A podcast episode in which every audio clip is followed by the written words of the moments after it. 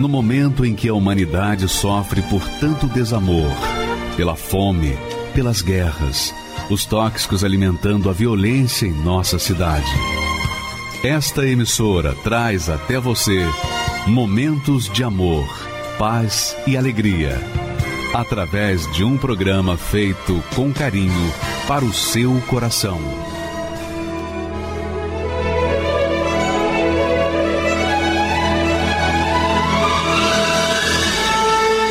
Agora, com você, a Palavra Amiga do Bispo Macedo.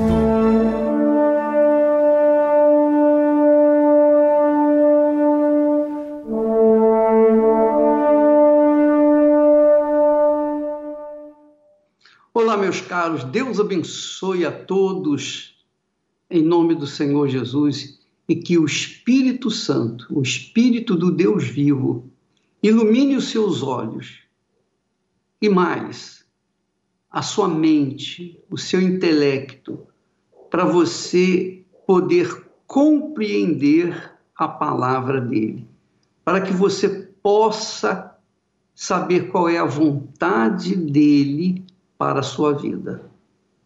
É o que eu mais quero, que você seja iluminado, para que você possa saber o que, que Deus quer de você. Eu queria que você assistisse agora o testemunho que tem muito a ver com a palavra que nós vamos trazer para você.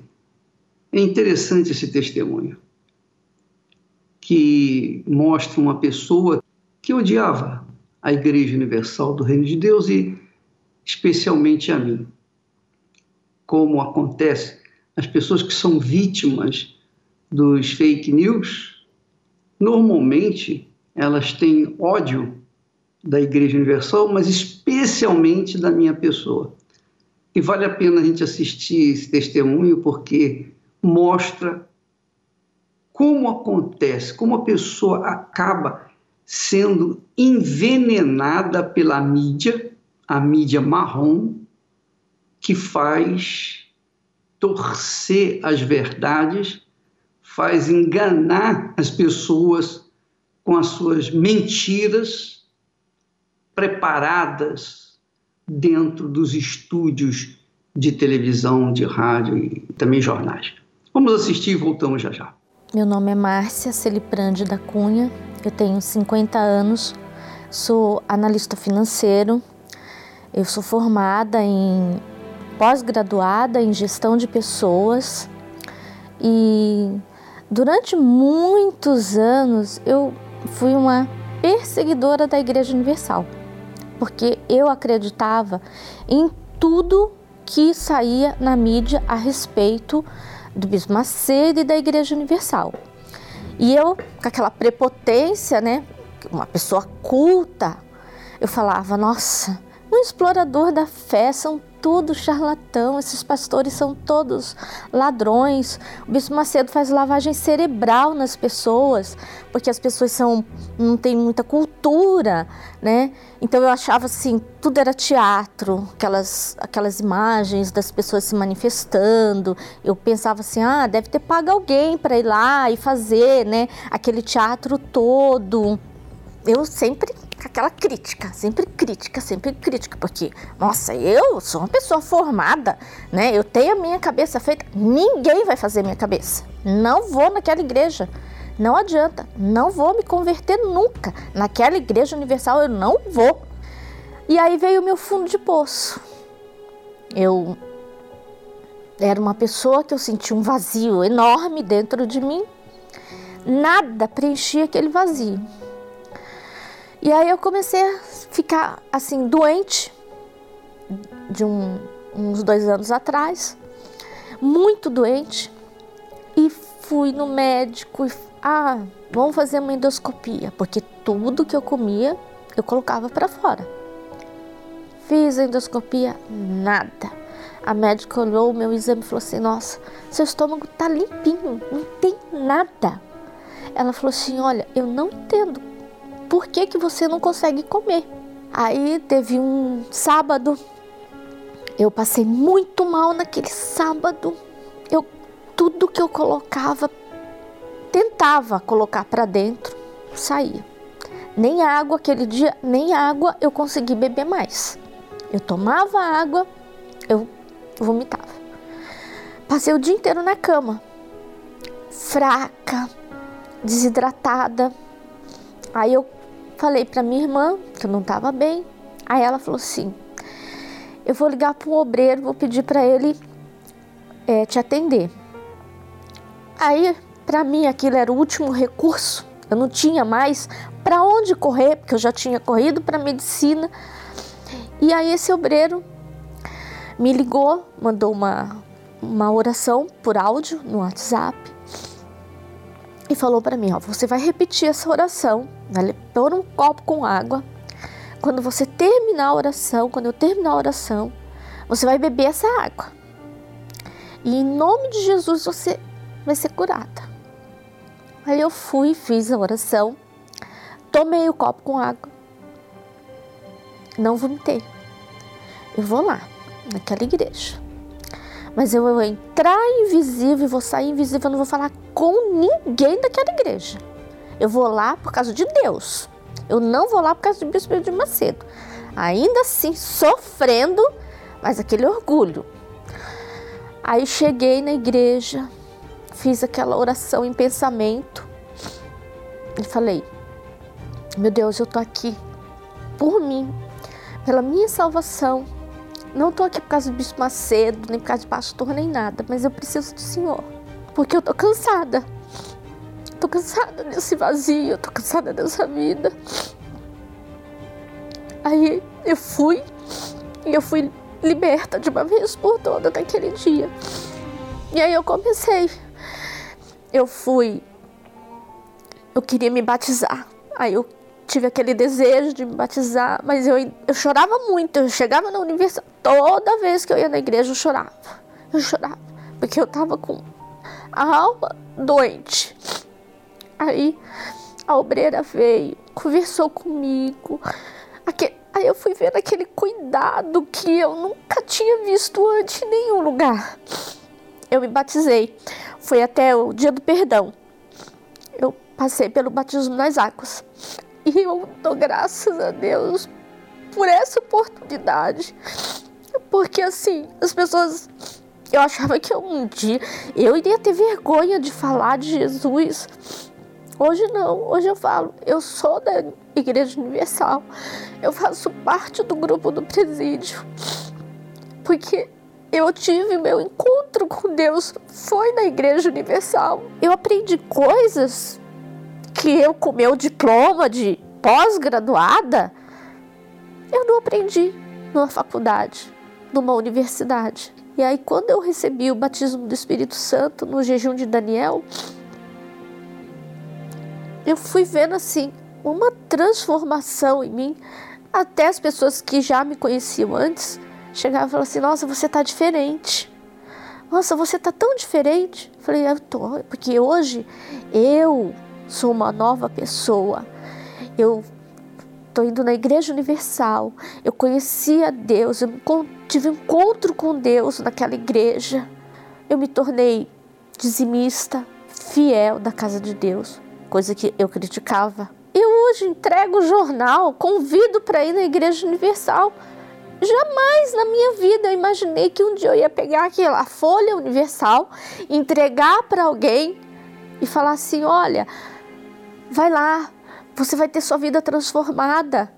Olha, um dia eu também pensei isso. Hoje eu dou graças a Deus. Eu amo, eu amo o que eu faço. Eu amo, eu amo o Senhor Jesus. Eu amo meu Deus. Eu não tô triste, eu tô chorando porque olhando pro meu passado que eu olho e falo para Deus, eu sei de onde o Senhor me tirou. E eu nunca mais quero voltar para lá. Nunca mais. Eu prefiro morrer do que voltar da onde o Senhor me tirou. Hoje eu diria para pessoa que se acha demais, se né? Nossa, sou uma pessoa intelectual, eu conheço tudo da ciência, né? Os livros, eu sou uma pessoa é, culta demais. Quebra o orgulho. E quando se quebra aquele orgulho e se render para Deus, você pode ter dinheiro, você pode ser famoso, ser conhecido, ser popular, mas aquele vazio ninguém preenche, a não ser o Espírito Santo. Então, quando alguém chegar para você e falar para você: olha, é espiritual, você precisa de Deus, você precisa do Espírito Santo, se renda, porque o orgulho só faz você sofrer mais. Porque se eu tivesse quebrado aquele orgulho todo que eu tinha, de me achar, aquela minha prepotência que eu tinha, oh, eu não teria sofrido tantos anos. Porque eu sofri muito por minha por causa da minha prepotência, por causa do meu orgulho de achar que eu não precisava de Deus na minha vida. Muito, muito maravilhoso esse testemunho da Márcia. E, ele mostra, o testemunho, a Márcia mostra, com as suas próprias palavras, aquilo que Jesus falou já há dois mil anos atrás. Porque há dois mil anos atrás, ele disse para os seus discípulos, os seus seguidores, Jesus disse estas palavras para os seus seguidores. Se o mundo, para os seguidores, hein? Se o mundo vos odeia, quer dizer, se o mundo odeia os meus seguidores, odeia vocês que me seguem, sabei que primeiro que a vós, me odiou a mim. Me odiou a mim. Se vós fosseis do mundo, o mundo amaria o que era seu. Mas porque não sois do mundo, antes eu vos escolhi do mundo, por isso é que o mundo vos odeia. Então a mídia que espalha notícias falsas até hoje, continua espalhando. Essa mídia marrom essa mídia manipulada pelo mal, pelo espírito do mal, na verdade, prega o evangelho oposto ao das Sagradas Escrituras. Prega o evangelho do ódio, prega o evangelho do preconceito, prega o evangelho da mentira, do engano, da injustiça, de tudo que não presta. Aliás, aliás, eu não sei se você sabe, mas notícias boas não dão audiência. Você sabia disso? Notícias boas não dão audiência. Eu lembro que o dono de um dos maiores jornais do país, em São Paulo, ele disse para mim assim: Edir, me dá o segredo, me diga o que, que você faz. Eu falei: olha, eu só prego o evangelho. A gente ajuda as pessoas, a gente visita os hospitais, os presídios, a gente leva cestas básicas para os presidiários, nós damos roupa para os presidiários, nós prestamos um serviço social aos entes queridos dos presidiários, dos detentos. Nós atendemos também as pessoas moradoras de rua, enfim, os cracudos. Então, o trabalho que a Igreja Universal do Reino de Deus faz é extraordinário. Eu duvido que exista uma instituição no mundo que faça um trabalho social tamanha envergadura como a Igreja Universal. E eu fico perguntando, por que, que vocês não divulgam isso?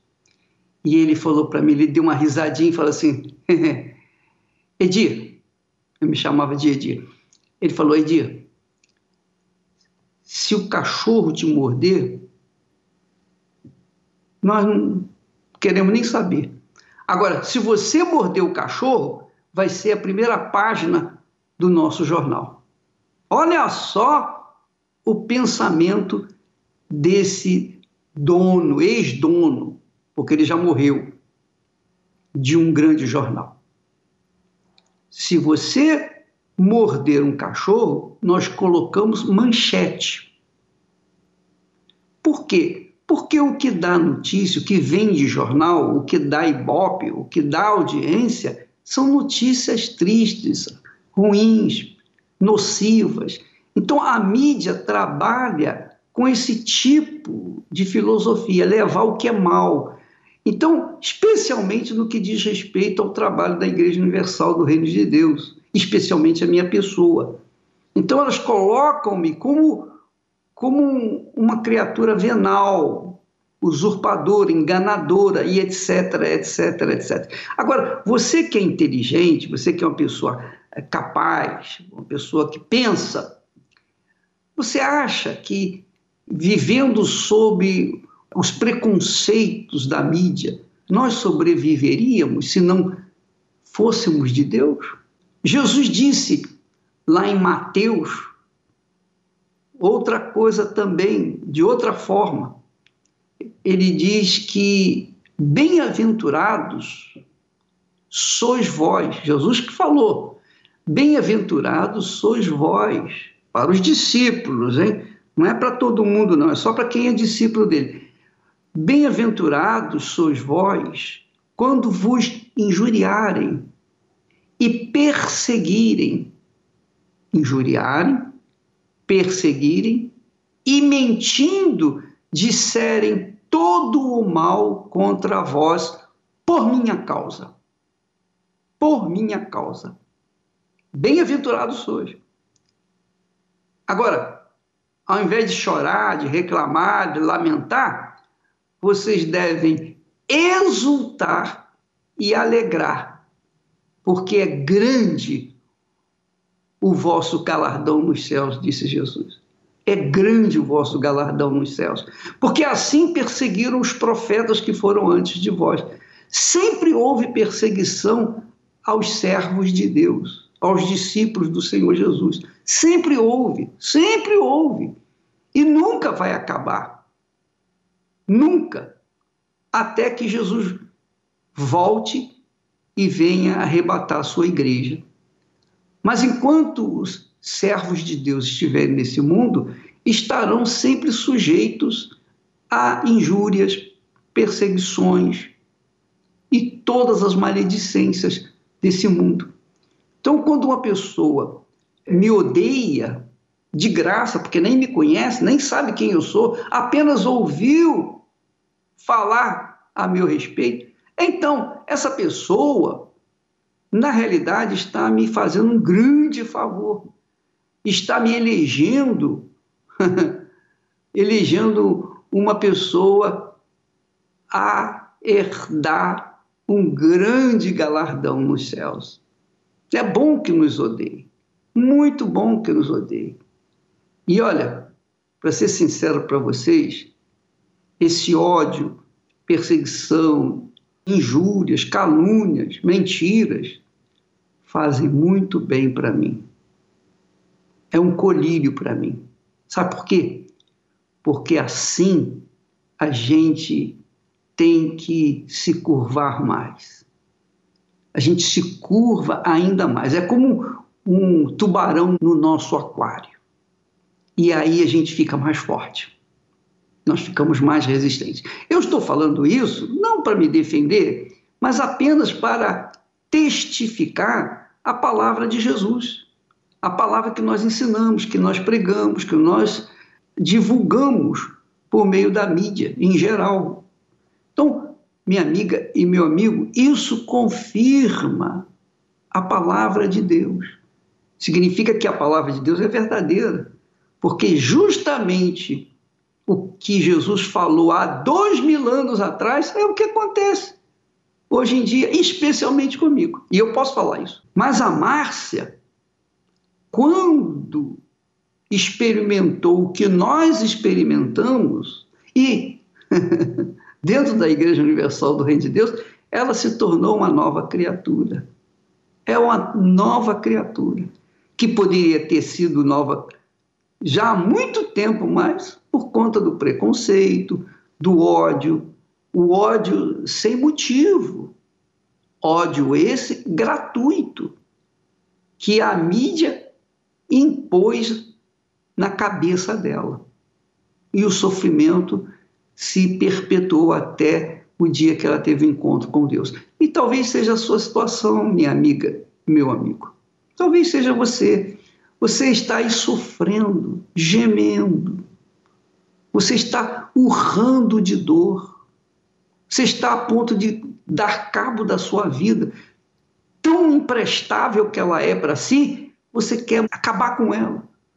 Mesmo assim, você se mantém no salto alto. Você está no fundo do poço, mas está andando de salto alto. Ainda está de salto alto. Quer dizer, vestido de preconceito, vestido de orgulho. Ora, minha amiga, meu amigo, coloque a cabeça no lugar, faça as contas. É uma questão de inteligência, é uma questão de sobrevivência. Faça as contas. O que, que tem sido a sua vida? Faça uma lista do que é ruim na sua vida. Por outro lado, você escreve o que é bom, o que tem sido bom. Você vai somar e vai diminuir e vai verificar que não tem nada que preste na sua vida. Custa você tentar. Bem, faça isso. Prove a Deus. Faça uma prova com Deus. Venha na Igreja Universal e faça uma oração lá, qualquer Igreja Universal. Faça lá um desafio. Ó oh, Deus, se o Senhor existe, se o Senhor está neste lugar, se a Igreja Universal do Reino de Deus é tua, é obra tua, então eu vou sair daqui hoje, agora, nesse momento, mudado, transformado. Faça isso. Você não vai ter que pagar nada. Enfim, você vai lá, não vai falar com ninguém, você só vai fazer esse teste com Deus. E se ele não fizer nada, você vai saber se nós somos ou não de Deus. Agora, prepara-te, porque eu tenho certeza que você não vai sair de lá com a mesma vida que tem vivido. Graças a Deus. Para que tentar mostrar aquilo que não sou?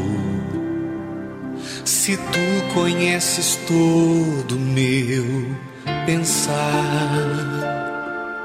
e esquadrinhas o meu coração.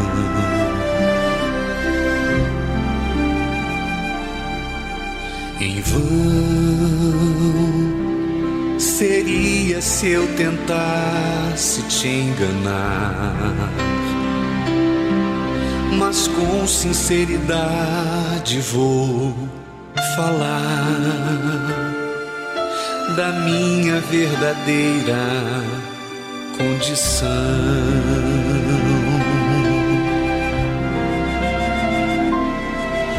Eu sou pecador em busca de perdão, lutando contra o próprio coração o meu maior desejo é te encontrar.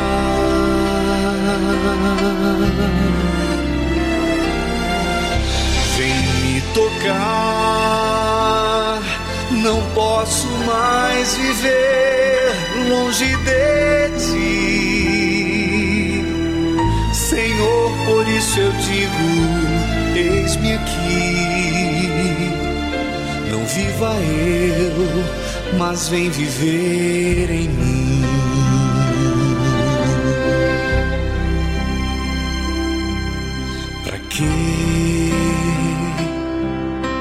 Tentar mostrar aquilo que não sou. Se tu conheces todo meu pensar e esquadrinhas o meu coração.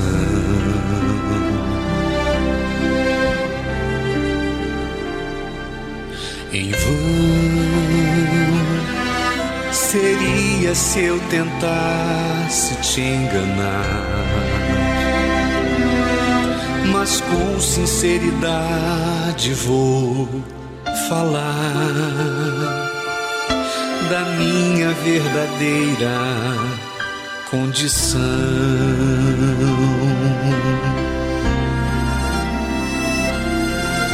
Eu sou pecador em busca de perdão lutando contra o próprio coração. O meu maior desejo é te encontrar.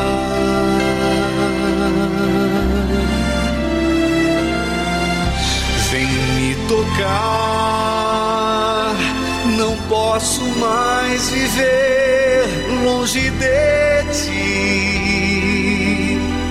Senhor, por isso eu digo: eis-me aqui. Não viva eu, mas vem viver em mim.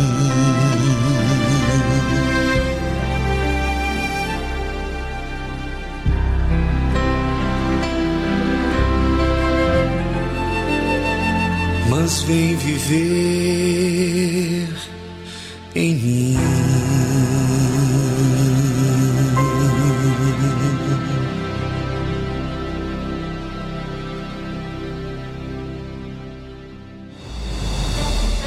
Seguindo o novo decreto estadual, durante a fase emergencial, nossas reuniões serão online e ao vivo pelos nossos canais. A igreja continuará com suas portas abertas para você realizar suas orações de forma individual e apresentar suas primícias e ofertas a qualquer hora do dia. Afinal, o altar não está de quarentena. Cada universal também é um posto de arrecadação de alimentos, que serão destinados às pessoas afetadas pela pandemia através do Unisocial. Colabore, doando um desses itens da cesta básica. Nesse período, não deixe de alimentar a sua fé. Participe das reuniões online como se estivesse presencialmente na casa de Deus sabendo que através dessa palavra viva que protege, liberta e transforma, sairemos de tudo isso ainda mais fortes. A palavra de Deus não está presa. Meu nome é Adriana Bezerra, tenho 35 anos. Eu era de outra é, denominação evangélica. Eu cheguei na igreja a convite de um colega quando eu comecei a vir à Igreja Universal, é, eu achei uma diferença muito grande logo na primeira reunião. Eu tinha insônia. Além da, da insônia que eu tinha, eu sofria de depressão. Eu tentei me suicidar duas vezes. Eu sofri na infância agressão sexual. Eu era muito traumatizada. Eu sofria bullying na escola. A palavra que o pastor falou me trouxe paz. O fato de saber que Deus me amava trouxe dentro de mim uma paz e uma confiança de que todos esses problemas que eu tinha é, iam ser resolvidos. E logo na primeira reunião que eu vim, eu dormi uma noite que eu não sabia mais quantos anos fazia que realmente não tinha aquela aquele sono tranquilo a noite inteira. E na Universal eu consegui identificar que isso era um mal, que eu tinha que passar pelo processo de libertação, que foi o que, foi o que eu fiz e realmente foi o que mudou a minha vida, né? E eu parei de ver vozes, parei de ver pessoas mortas, eu realmente sentia uma verdadeira paz, eu senti uma felicidade realmente que eu nunca tinha sentido em outras denominações e até outras religiões das quais eu busquei sanar aquele vazio que eu sabia que eu tinha dentro de mim. É, logo quando eu tive todas essas libertações é, é, dentro de mim, principalmente interna, eu já comecei a entrar dentro de grupos da igreja. Eu era, eu queria realmente estar mais próxima de Deus. Eu via ali como uma maneira de estar mais próxima de Deus. Todo mundo falava do Espírito Santo. Quando as pessoas falavam do Espírito Santo, eu não entendia o, a importância do Espírito Santo. Eu só comecei a entender a importância do Espírito Santo conforme é, a minha caminhada da fé. Aí eu comecei a entender o que, que era o Espírito Santo. Aí eu busquei na Bíblia. Aí eu via as pregações dos, dos pastores que foram elucidando todas as minhas dúvidas e foi quando eu decidi, não, eu quero realmente isso. Eu quero ter certeza de que Ele é comigo, eu quero ter certeza que eu sou dele, eu quero ter certeza da minha salvação. E aí, quando chegou o jejum de Daniel, eu falei, essa é a minha oportunidade agora eu vou receber o Espírito Santo, tenho certeza absoluta disso. No jejum de Daniel, eu consegui entender o que é colocar Deus em primeiro lugar, porque eu não sabia. Eu vi que, na verdade, é, eu era aquela pessoa religiosa, eu fazia a obra de Deus, mas eu não era de Deus. Eu identifiquei isso. Eu era muito mais Marta do que Maria. Eu priorizava muito mais e fazer as coisas de Deus do que realmente eu ter, ter meu momento com Ele, buscar na minha casa, ler a Bíblia, fazer jejum pela minha alma, não somente pela alma das pessoas, mas pensando em mim.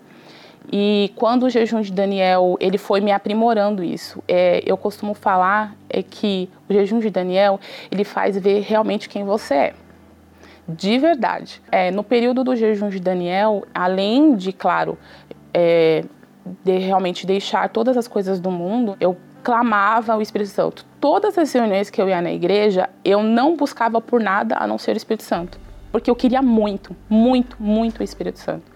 Então, é, todos os meus propósitos, tudo que eu fazia era para o Espírito Santo. E no jejum, como eu decidi realmente 100% Deus, eu ia só focava em Deus, eu mudei tudo e isso fez eu ver quem eu era. Aí, numa quarta-feira, o pastor fez a pregação, ela foi todinha para mim. E eu comecei a buscar o Espírito Santo.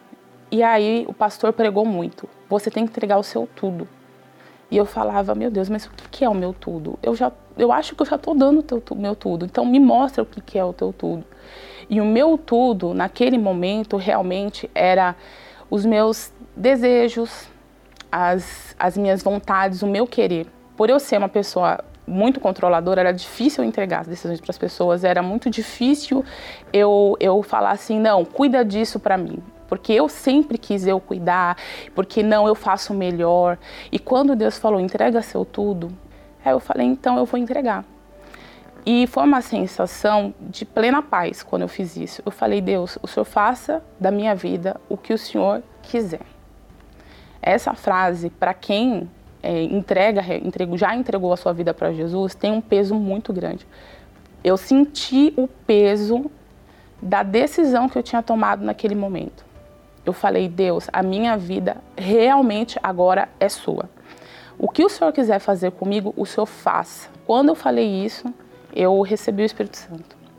E aí foi a maior, maior alegria da minha vida.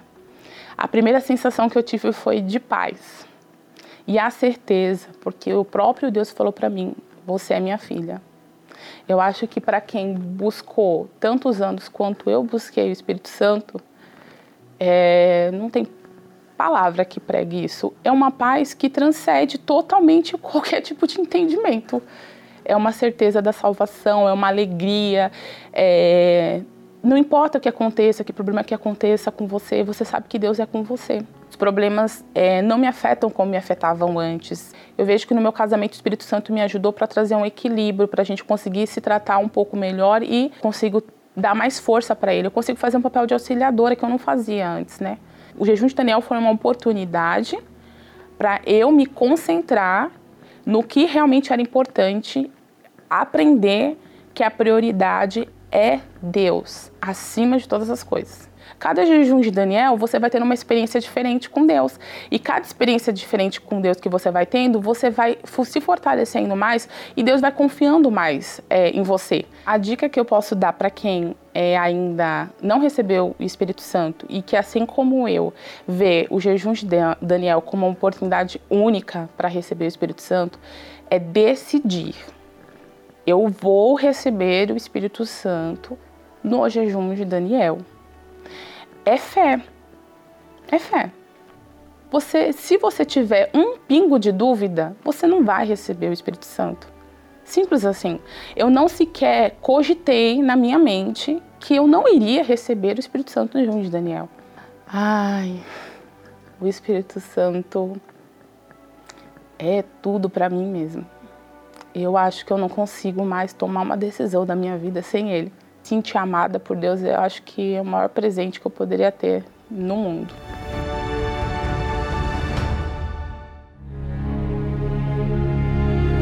O jejum de Daniel é um jejum de informações e entretenimentos.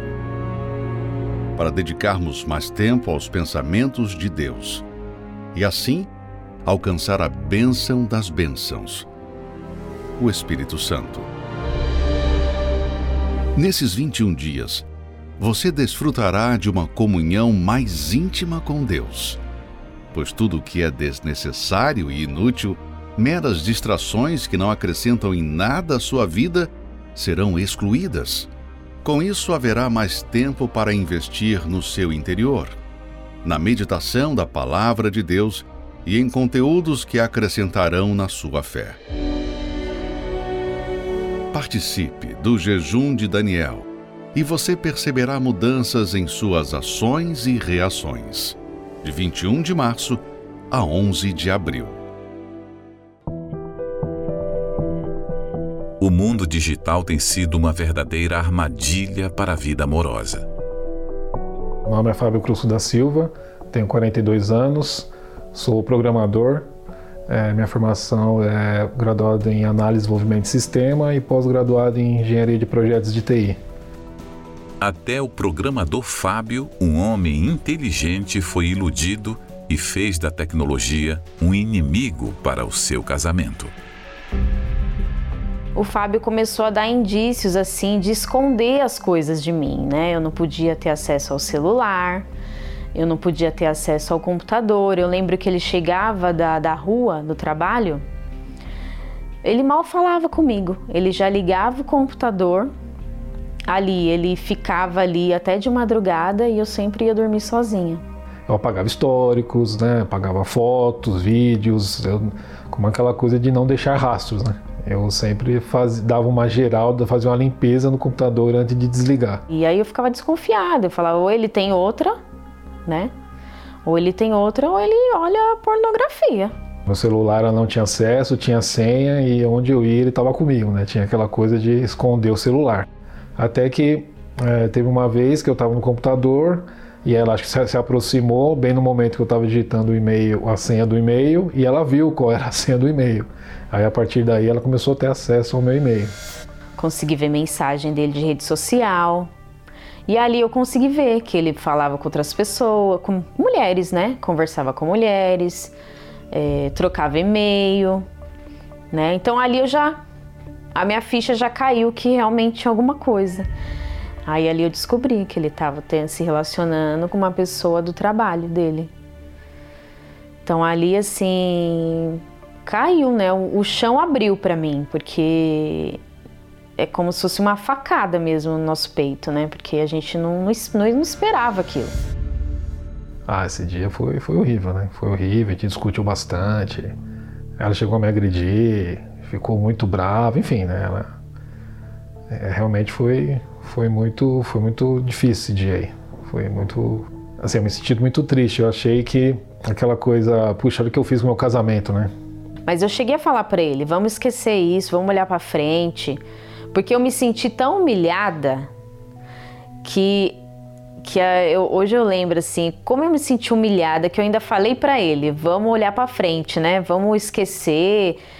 Ele falou: "Não, não tem como esquecer. Tá acontecendo, não tem como esquecer". Eu falei: "Ah, então tá bom. Então a gente vai separar no papel porque eu não quero mais, nunca mais". E eu tava decidida. Eu falei: "Eu não quero nunca mais olhar para sua cara". Eu falei para ele: "Acabou". No começo dá aquela sensação de liberdade, mas quando você sai, você começa a sair, começa a conhecer outras pessoas, mas sempre vinha aquele vazio dentro, né? Sempre vinha faltando alguma coisa. Sempre vinha aquela, até lembranças, né? Tudo aquilo que a gente passou, que a gente construiu. sempre ficava um vazio, um buraco. Assim, eu tentei ter relacionamento, começar, começar com uma outra pessoa, mas não dava certo. Foi uma situação muito triste, muito triste mesmo. Eu não conseguia trabalhar. Eu ia embora para casa, às vezes eu, eu tava lá e a, a minha chefe dispensava, ai, vai embora, e eu ia embora para casa. Não conseguia trabalhar. No fundo eu era muito, eu tava me sentindo muito machucada, assim, e, e assim, eu gostava muito dele ainda, né? Fábio e Sandra resolveram dar uma chance para os dois. E casaram novamente. Porém, as feridas do passado não cicatrizavam. A gente assinou o papel, casamos no cartório, tudo certinho, porque a gente decidiu, né, fazer tudo certo, né?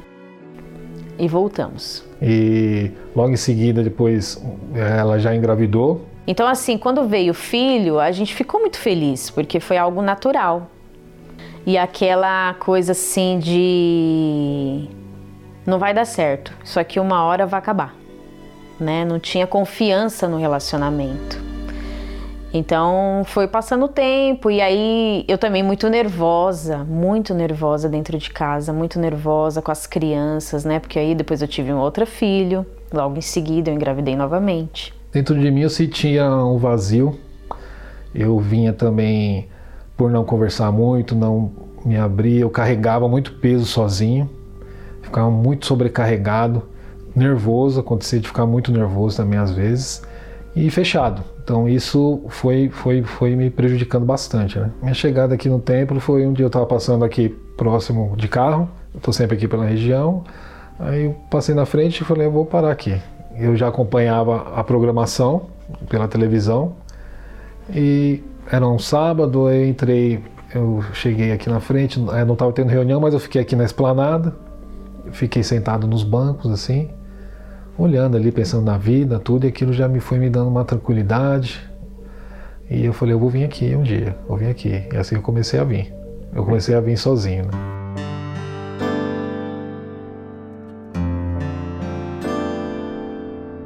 Aí ele começou a vir, né? Veio aí acho que umas três, quatro vezes sozinho. E ele chegava em casa e falava assim para mim assim: "Vamos lá, você precisa ir lá, lá é muito bom, é diferente". E aí eu falei para ele assim, será? E eu ri dele, eu achei engraçado aquilo ali. Eu falei, ah, não, não é possível que você tá gostando de lá. Eu continuei frequentando, vinha várias reuniões aqui é, e aprendendo muito. A gente, eu, eu me decidi em batizar nas águas, batizei nas águas aqui, abandonei tudo, os maus hábitos, mudei totalmente. E ela foi começando a ver essa mudança.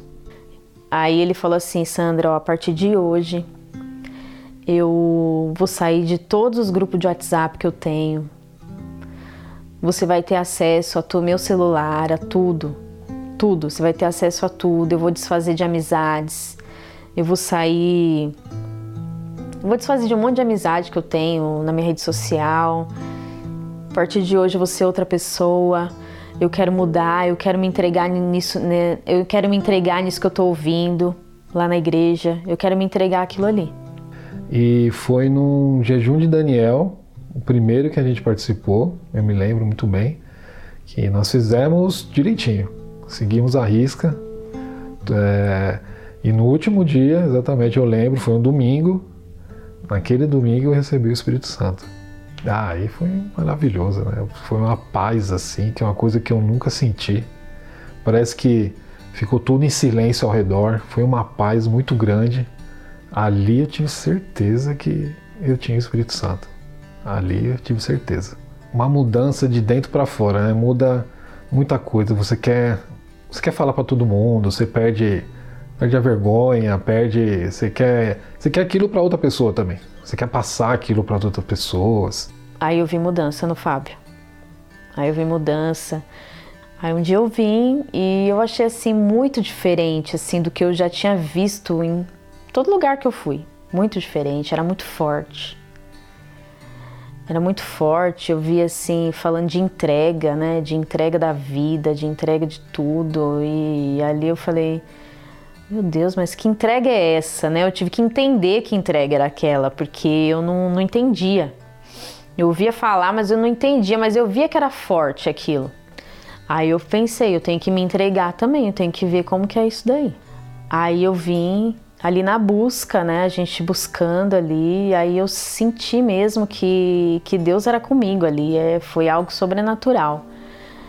Eu senti um gozo na alma mesmo, uma alegria, uma paz, a paz assim de Deus mesmo. Não tem nem explicação, é algo assim maravilhoso. Os primeiros frutos foram a paciência, a tranquilidade, a paz. A gente tinha problema ainda, mas ali eu já via paz né, nos problemas, sabe? Já não ficava mais nervosa com as crianças, com meus filhos. Eu mudei totalmente com meus filhos, totalmente, porque foi tão engraçado, tão assim que eu lembro que parece que era Deus falando comigo, sabe? Eu te dei dois filhos para você ficar nervosa com essas crianças. Aí eu comecei a cair a ficha assim, sabe? Eu falei, meu Deus, é. Então ali eu mudei totalmente com as crianças, mudei com o Fábio. Totalmente paciente, sabe? Tranquila de tudo, assim, escuto ele conversar comigo, escuto ele mais, a gente debate assim, é, conversando os problemas que a gente tem a gente luta junto em oração, né? Quando a gente tem alguma coisa assim que a gente quer buscar para nossa família, a gente luta em oração, em propósitos na igreja. Então assim é a tranquilidade e a paz assim não tem preço. Hoje meu casamento foi restaurado, parte profissional também. É... Hoje eu sou muito bem visto no trabalho. A... Em todas as áreas realmente teve uma mudança. Receber o Espírito Santo refletiu no meu casamento, porque eu me tornei uma outra pessoa, uma pessoa mais paciente, uma pessoa que compreende ele também, né? Eu tento compreender o que está passando na cabeça dele. Eu tento saber o que está passando. Então refletiu muito receber o Espírito Santo, assim, pra gente foi algo assim maravilhoso para nossa vida. Gente, essa mudança foi tremenda não posso perder, né? Tudo é total, eu não posso perder ele.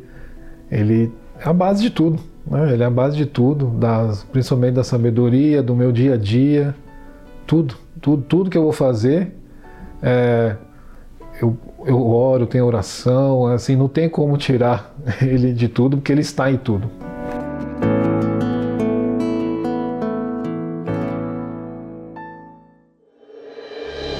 O jejum de Daniel é a oportunidade para aqueles que estão em busca do batismo com o Espírito Santo e que durante 21 dias se desligarão completamente dos assuntos desse mundo. Entretenimentos, notícias, informações, para mergulhar 100% nas coisas de Deus e assim tomarem posse da maior riqueza dada por Ele.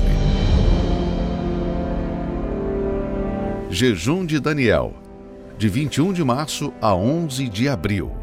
21 dias dedicados a ouvir exclusivamente a voz do Espírito Santo. Agora vamos falar com Deus em seu favor. Elevo os meus olhos para os montes, de onde me virá o socorro. O meu socorro vem do meu Senhor que criou os céus e a terra. Não deixará que o teu pé vacile.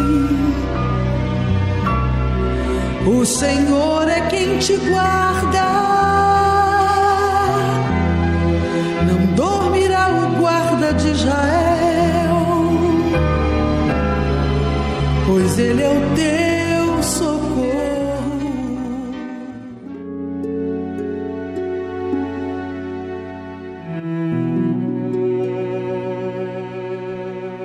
Obrigado, Senhor Jesus, porque o Senhor nos aceita ao extremo de nos amar. Sim, o Senhor não nos rejeita, apesar dos nossos erros, escolhas erradas, falhas, pecados. o Senhor deu a vida por nós, seres humanos, para que fôssemos amigos de Deus, filhos do Altíssimo. Ainda que isso faça o mundo nos odiar, o mundo nos odeia e por isso tentam roubar a nossa fé, nos destruir, nos fazer inimigos do Senhor, mas nada nem ninguém nos fará duvidar do teu cuidado, do teu amparo, do teu perdão Senhor Espírito Santo, usa esta água como ponto de contato agora. E que esta pessoa que está desanimada, fraco, que está triste, que está enfrentando problemas graves na saúde, no casamento, na vida econômica, na família, seja liberto, seja livre agora, aí, no hospital, em casa, no trabalho, esteja no carro, aonde quer que ele esteja, dá um sinal que o Senhor ressuscitou dentre os mortos e arranque este mal agora. Pois, como homem de Deus, desde o templo de Salomão, eu invoco o teu nome. Diga, amigo, amiga, Jesus é o nome do Deus vivo que deu a vida por mim e ressuscitou dentre os mortos. Eu creio.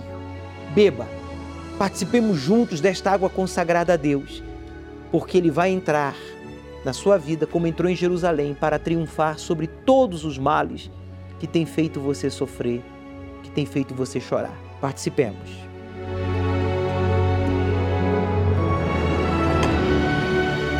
Opera o milagre agora, Deus.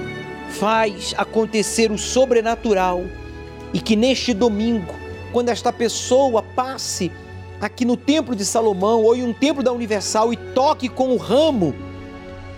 Meu Deus, toque com este ramo no altar.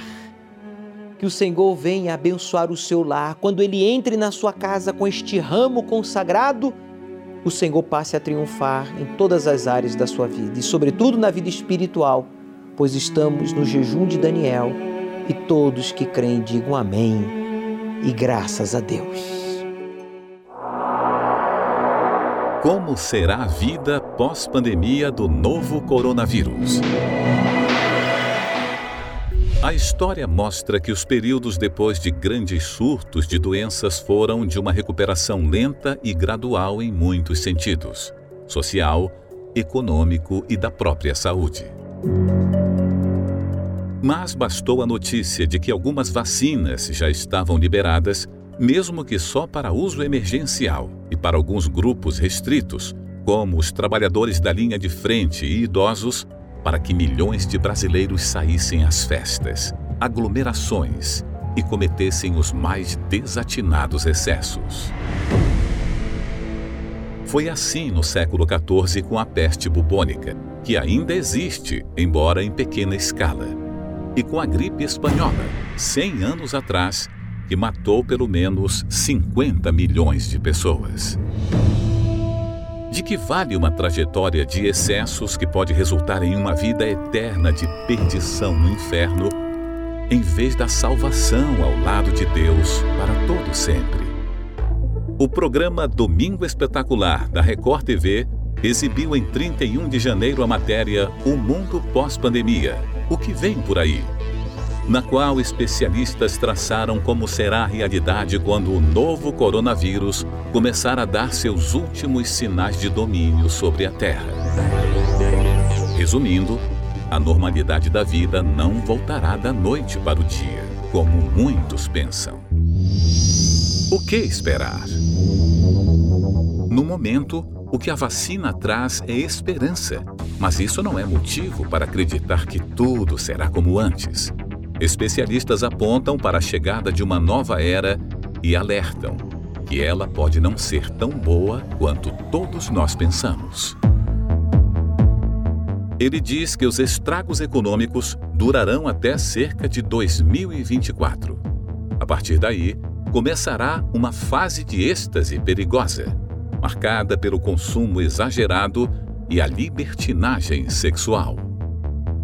No Brasil, muitos já anteciparam essas duas tendências, com multidões nos shoppings em busca de uma compensação por ter ficado meses em isolamento, além de participação em baladas, bailes funk e festas de cunho sexual.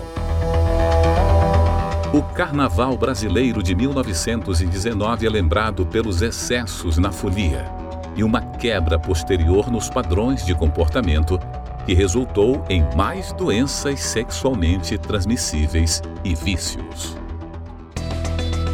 O fim dos tempos se anuncia cada vez mais próximo. Esse princípio das dores, como citou o Senhor Jesus em Mateus 24, é real e está acontecendo agora. Quem se entregar à devassidão, ao aproveitar o agora sem pensar no amanhã, pode não ter esse mesmo amanhã. Somente os que optarem pelo Espírito Santo em sua vida terão o discernimento, força e coragem necessárias para seguir pelo caminho certo. Pois o Senhor Jesus está voltando para buscar a sua noiva, a Igreja, que são os nascidos de novo.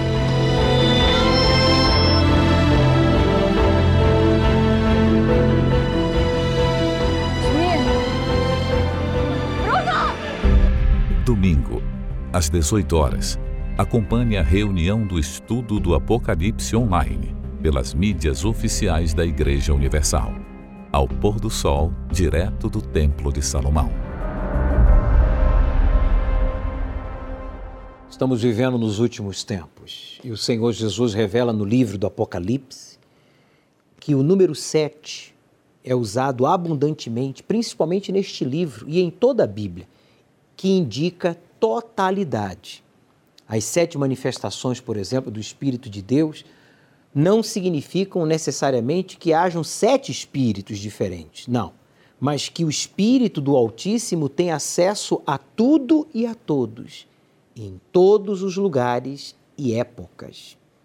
E essas sete lâmpadas ardentes que a gente lê no capítulo 5 do livro do Apocalipse, como tochas de fogo, estão logo ali diante do trono de Deus, esperando suas ordens para entrar em ação a qualquer momento. A única forma de o cristão ter a vida plena e manter sua fé e enfrentar com sucesso as tentações desse mundo e ser cheio do Espírito Santo é por meio do batismo.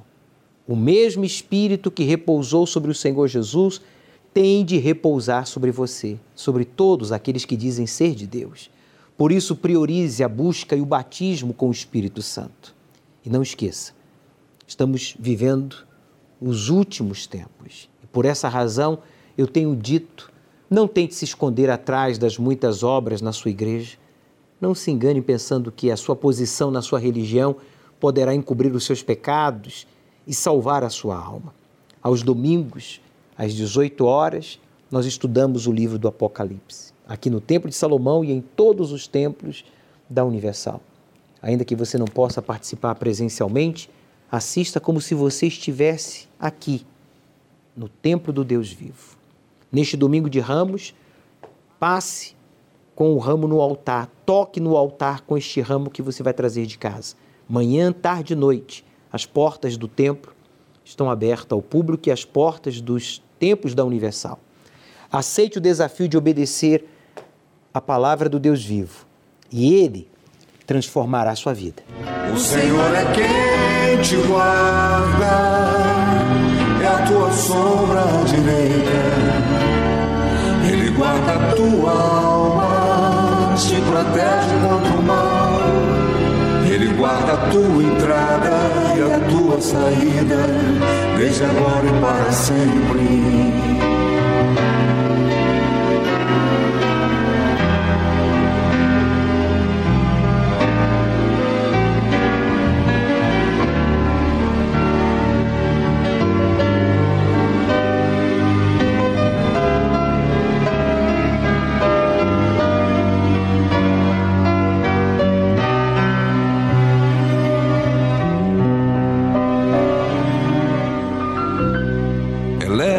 Meus olhos para os montes, de onde me virá o socorro. O meu socorro vem do meu Senhor,